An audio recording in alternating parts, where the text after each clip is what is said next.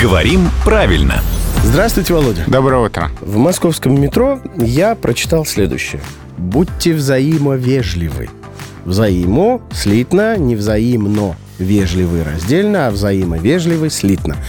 Подумал, что-то где-то у меня кольнуло. Что-то где-то как-то. То ли к врачу, то ли к Володе. К врачу надо записаться, а Володя сам придет. Решил с вас начать. Меня вообще всегда эта фраза удивляла, потому что вежливость, она уже подразумевает какие-то взаимные отношения. Ой, да ладно вам, Володя, это ж не всегда так. Как и любовь. Ты любишь, а тебя нет. Ты вежлив, а тебе хамят. Ну, Нет, ну если, если я вежлив, значит я вежлив не наедине сам с собой, я к кому-то проявляю. Но не факт, что вам ответят Ну, тем это же не самым. факт, да, это может быть не взаимно, в том смысле, что мне не ответит, но я же все равно это подразумевает наличие двух. Вряд ли это призыв кому-то просто отвечать на вежливость. Это призыв просто быть вежливыми по отношению друг к другу. А Поэтому мне просто кажется- будьте вежливы. Да, Вы к этому да, клоните. я к этому, что слово взаимо, что взаимо, что взаимно, мне кажется, здесь очень лишнее. Согласен, но если исходить из того, что это уже общепринятое, к сожалению, э, в- выражение, все-таки взаимовежливый слитно или взаимно вежливый раздельно. Ну вот есть и такой и такой вариант в этой странной формулировке. То есть к врачу мне все-таки записаться на всякий случай. Что-то колет по-прежнему. Ну, меня, меня с собой возьмите, потому что мне эта Вместе фраза все- пойдем. всегда не нравилась.